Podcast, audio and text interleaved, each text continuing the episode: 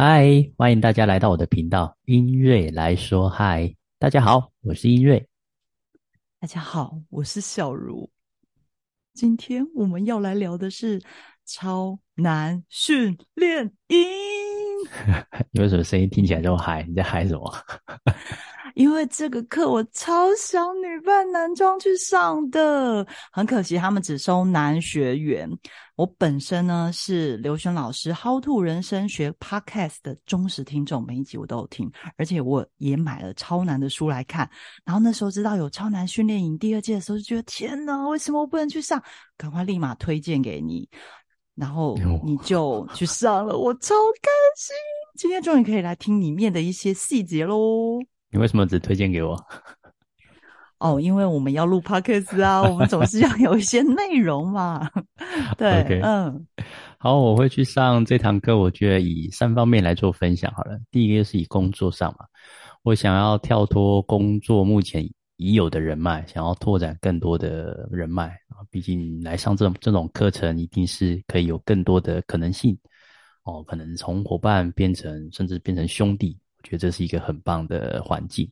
再来，第二个是以自我学习做一个分析，就是我上这门课，我可以得到两个很好的教练，啊，带领我呃看见一些嗯生命的迷迷惘嘛。因为呃教练在我之前的课程比较起来来讲，之前的我很多课程都是老师的角色，很少是教练。教练比较像是呃啊带着我。陪伴着我去做一些突破跟成长，甚至设定目标。我觉得这个是不一样的角色。然后第三个是心理层面的部分。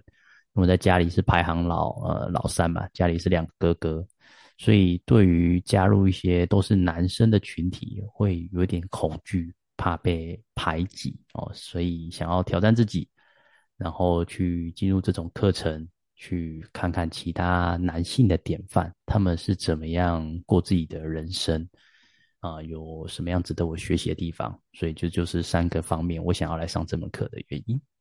哎，其实我那时候推荐你去上这个课，也是因为你的第三个那个原因，因为我们一起学习很多了，然后大概知道说你在家里的一些背景那个状态，就想说哇。这个课程很棒诶，一去你就可以拥有二十个兄弟。我看那个报名表是这样写的，我就觉得哦，这真的太适合你了，所以就推荐给你。这样觉得你一定会有很多的学习。那我很好奇的是，这个超然训练营，它大概是上什么样的内容啊？嗯，他书里面其实有就有提到了，那就是以六个方面哦，分别是身心灵、家事社。身心灵就是所谓的身体。哦，就是一些一些呃强身健体的部分，或者是形象。那心灵就是心智成长，灵性的部分就是有点像呃信仰啊，好，或者是寻求大我。家的部分就是家庭关系，包含了原生家庭跟现有的家庭哦，一些家庭的责任。那事的话就是事业还有理财，社交啊社就是社交文化，就是这六个部分：身心灵、家事社。还有最重要的生命的超难之夜，今天可以方便跟我们透露一点点超难之夜的细节吗？我想要先问一下，就是他你刚刚讲的身心灵啊，其实我们有上蛮多身心灵的课。那我很好奇的是，呃，这个跟以前你上过的课有没有一些呃比较不一样的地方？然后或者是有没有一些什么共同点？那我们先来聊一下最不一样的地方好了，因为你说过了嘛，以前呢都是讲师，老师是讲师，然后这次的带领人是教练。那我想要了解，嗯，有什么不同吗？我觉得最大不同是让我感觉到一种安定感，就是一种心里的锚先安定在那个位置上，先看看呃未来的方向在哪边。但是在迷惘的过程中，其实呃应该是先停下来。才去有那个方向。那教练是先透过身心灵加施设这六个方面去做一个平衡嘛？所以在那之前，我在这门课学到的是先把自己的状态先理清好哦。所以就包含这堂这门课里面有，我觉得我印象很深刻的就是跟自己和解这个部分。他是要求我们写一封信给自己想要最想告诉的那个人哦，可以是任何人，可以是爸爸妈妈，也可以是伴侣，随便都可以。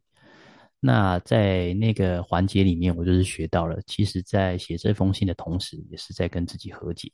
那和解完，就会有一种呃很安定的力量从自己的身体内心发展出来，有一种定在那边，然后看看自己的位置在哪里的那种感觉。我觉得就是你的意思是说，这这个课跟之前上过的课最大的不同是。比较像说，之前我们学的可能都是呃一些比较技术的东西，例如说如何说故事，然后 NLP 应用心理学，然后当然我们也有上比较佛系老师的课，那个是比较就是宗教的。当然你有去上一些命理课程，你也有做这些学习，但这些好像比较像是外在的一些学习。然后心理学当然也是一些内在的学习，我们是也是有学到。那你参加这个超难训练营的差别是在于，你在自己内心最深的那个内在有一种，呃，好，真的很像一艘船，然后定锚的那个状态，有一种稳定感就对了，是这个意思吗？对，就是透过呃两位教练的呃呃怎么讲，两位教练的这五六个方向的一个探讨，就是透过这些东西，有点像望远镜，先看看外面，诶，外面的方向是这个位置，好，那我先看。我要怎么样去到这个位置？那就是先看到自己的一个状态，大概是这样。就是可以可以人生定锚，对，然后再开始展开自己可能想做的那些事情的那种对意思吗？先理清现状的概念。OK，那这个课跟你之前上过那些课的共通点呢？嗯，共通点我觉得也是透过分享跟体验诶。像之前小茹有提到的，呃，一个佛系老师的课，他请我们先找找人生的终极意义感在哪边，这就是有点奋斗的方向。但最后的答案其实是是要找到，而不是去看到。这个东西是很微妙的，是要透过自己的历练才有办法找到属于自己最独特的那个意义感。我觉得这门课也是在探索自己的独特性，因为每个人的意义感是不一样的。有可能有的人意义是在家庭，有人的意义是在社交，那都是透过分享去找到自己的意义感。那也是可以透过彼此的支持，有一种力量的连接。所以我觉得这门课的共通点是都有那种支持的力量，还有分享的力量。毕竟分享是最大的一个资源吧，对我来说。嗯，OK，然后最后。我们来聊聊那个超难之夜，就是不涉及隐私的状态下，你可不可以跟我们分享一下？哎，它大概是一个什么样的流程啊？然后，那大家有没有什么你的学习啊，或是感动？就是讲你自己的部分就好。OK，OK，我是觉得那个场地是很酷的，它就像是在山里，呃，森林里面的一个小木屋。然后还是一开始像呃小朋友这样，然后排队进去，哇，进去是有点神秘感的哦。可见两位教练的这个营造的这个部分真的很气氛营造的很棒。然后进去就会有呃有酒啊，有烛光啊，啊真的蜡烛，然后中间很像一个灯光，像在火堆里面，然后大家做一个绕一个圈圈，然后坐定之后就开始彼此分享自己的故事。那对我的那个感觉是，呃，它很像大家围在炉火旁边，很像远古时期听长老讲故事。因为，呃，古代的传承基本上不是透过文字，都是透过言语的故事让大家学习。我觉得这门课对我来说的那个场景，真的就还蛮像听大家说故事，然后看见彼此的那个光辉的那个感觉。我觉得那个，呃，画面感，我相信是会在。呃，脑海里停留一辈子。先不论说到底在里面得到了什么，但是那种感觉就氛围是很棒的，就大家彼此支持，呃，静静的倾听，然后有一种力量感，然后甚至讲的不错的地方，或者是讲的很感动的地方，大家还会敬你酒，那是一种很特别的感觉，这是我在其他课程真的没有遇见过的那个状态。难怪他要选在这种山林间上课，诶因为他在室内营造那个感觉，可以跟外面那个大自然呼应，会有一种哎，你真的在大自然的萤火，然后聚在一起讲话那个感觉，说啊，选这个地点真的也是很很棒，这样子。对啊，萤火晚会的概念。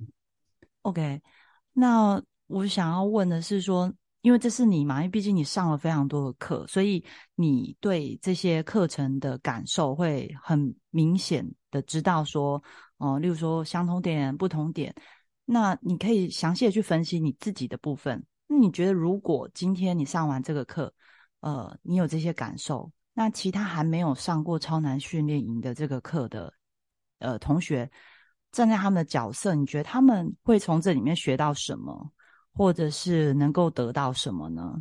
我觉得可以学到四个东西吧。啊，第一个就是平衡。所谓的平衡，就是在人生的道路上，我们一定要有有所取舍。到底是要选择事业，做一个事业成功的男人，还是要选择家庭？哦，像比如说佑胜就很棒，他就是选择家庭，放弃了他的事业，就一人佑胜。那第二个的部分就是可以选择呃，得到和学到和解这个部分。跟自己和解，那先承认自己的脆弱，才会有更多的力量从这个脆弱再散发出去，然后有得到更多前进的力量。第三个是得到其他呃呃学到其他男性典范的做法，因为每个人都有自己他故事的成长性哦，不论他是透过什么样的磨难。他到底遭遇了什么样的挫折？但他今天坐在这边，一定有他的那一套。那他是怎么走过来的？真的可以跟他去做一个学习，甚至是下课之后就可以跟他请教。诶，我跟你有遇过相同的问题，诶，那你到底是怎么突破的？可以教我吗？在那个场合里面，你随时请教别人都是很棒的。所以基本上你都是很安全的。这个在外面社会上根本就不可能。没错，因为外面有一些竞争关系啦。对，就好比我的工作，就是大家都会有勾心斗角啦。毕竟我教你了，可能我就哎会可能被抢走某一部分的笔，但在那个地方是各行各业的精英，基本上不会有太多问题。所以你看，下课其实大家都舍不得在上课，不是课程不好，是下课真的有太多话可以聊了，舍不得上厕所的概念。嗯嗯。然后最后学到了第四个是量化目标啊。教练会一步一步的教我们怎么样前往那个目标，以终为始的概念，就史蒂芬·科维讲的其中一个，就以终为始。所以我觉得他这四个点是让我学到，甚至是我觉得每个人来都可以学到的。哇，太棒了！那二零二三年啊，你这是第二届嘛？他还有其他的场次吗？有啊。其他场次就是呃九月份跟十一月，那相关的资讯我也会放在资讯栏给大家做一个参考。哇哦，那我们这个节目已经进行到尾声了。假如你要给听众们，呃，就是对这课程有兴趣的话，你要简单的跟他们讲分享一句话，那会是什么呢？我觉得男人一生一定要有一次超男之夜，这我是觉得很棒的体验。因为在超男之夜里面，我我现在脑海想到的是一个画面，就是灵魂急转弯的那个画面。大家都是男性的个体，但坐在那边没有身份、没有家庭、没有事业，去除掉名片上的每一个头衔，大家就是单纯以一个男人的身份在跟大家做分享，分享自己的成长，分享自己的成功，也分享自己的磨难。那经历了这些成长。透过了这些磨难，有了那些力量，我觉得这是很棒的一个部分。因为毕竟在人脆弱的时候，适时的找到一些伙伴，帮助自己度过这个脆弱，我觉得这是很重要的一个部分。所以一定要有一个超难职业。是，嗯，不知道你可以去建议教练他们，就是如果带家属，就隔壁办一个超难眷属之夜，就是。一群超男在那边讲自己的伤口，另外一个是那个超男的家属或伴侣在那边吐槽超男，应该会蛮有趣的。好了，只是因为我太想参加了，就是想这 馊馊主意。好的，这一集我们就讲到这边，然后我们下一集会更精彩，因为因为上过非常非常多的课，我们下一集会来拆解超难训练营，它到底这么成功的原因是什么？居然能够让二十几个陌生的男子聚在一起，然后有这股这么强大的凝聚力量。所以更精彩内容，我们在下一集见喽。那今天就先分享到这边了，大家拜拜，拜拜。